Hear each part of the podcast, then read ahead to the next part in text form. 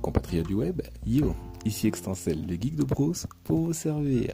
Vous êtes à l'épisode 9 de la série Créapreneur et je vous en félicite. Aujourd'hui, nous allons parler de l'exécution. De l'exécution de tâches, de l'exécution de prestations de services. Euh, vous devez d'ailleurs savoir qu'en fait, l'exécution se divise en trois grandes parties. La partie du devis, la partie de la production et la partie de la facturation. Je les ai comme ça, mais c'est beaucoup plus subtil que ça. Mais revoyons les bases euh, de la base. La partie de devis dont je parle reprend tous les éléments que vous allez voir en amont avec votre client pour vous assurer que le travail est fait en bonne et due forme. Notamment le cahier de charge.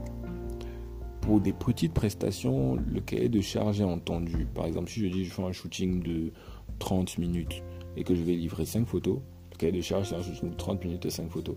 Mais si par exemple le projet est beaucoup plus complexe et que la fin peut prêter à nuance, notamment 15 euh, photos de nuit d'un mariage, mais il veut absolument que euh, le, le, shooting ait lieu le matin, à midi, le soir, vous devez parfois dresser un document complet impliquant ce que vous allez devoir livrer à la fin.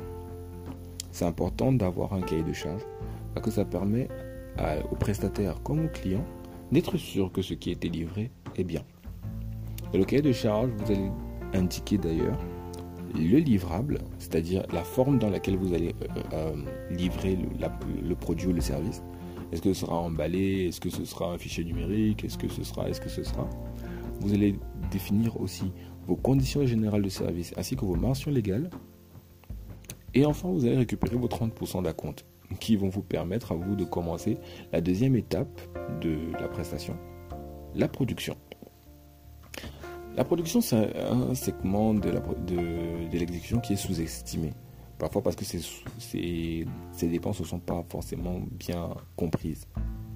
Il faut comprendre par production toutes les dépenses que vous allez devoir faire pour exécuter la tâche. Le transport à prendre, la nourriture que vous allez consommer pendant la journée, les, et toutes les petites charges qu'il existe lorsque vous allez faire quelque chose. Je prends le cas par exemple d'un autre shooting de produits pour le coup.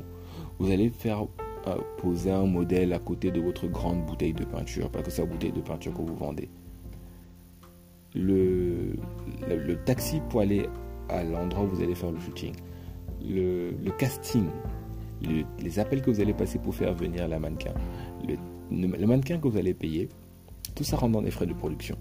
Et les frais de production sont en général payés par votre poche avant d'être compensés par le reste de, des, sous de la facture.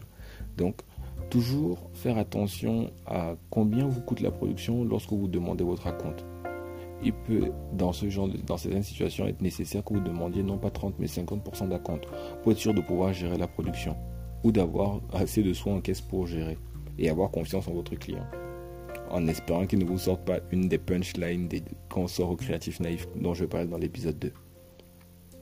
Lorsque vous avez terminé la production et terminé votre exécution, vous passez à la troisième et dernière étape, la facture. Euh, et vous devez faire très attention lorsque vous écrivez la facture, parce que là j'en parlais plutôt dans l'épisode 3, la facture doit contenir un certain nombre d'éléments importants, c'est-à-dire le numéro de soit le numéro de contribuable, soit le numéro d'enregistrement au registre de commerce, les détails de la prestation, le coût de la prestation, un numéro de facturation et la, partie la plus tactique dans les œuvres créatives, et c'est pour ça que toute cette série existe, la session de droit.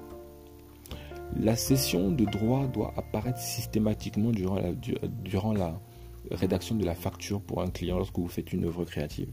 Pourquoi? Parce que si vous ne le faites pas, l'œuvre vous appartient toujours.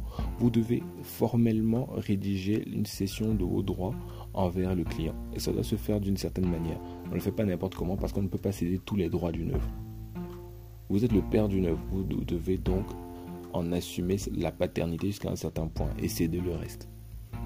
En faisant attention à ces trois éléments, vous vous assurez de produire une facture en bonne et due forme et une exécution, mais aux petits oignons, pour un client qui sera satisfait et qui ne reviendra pas.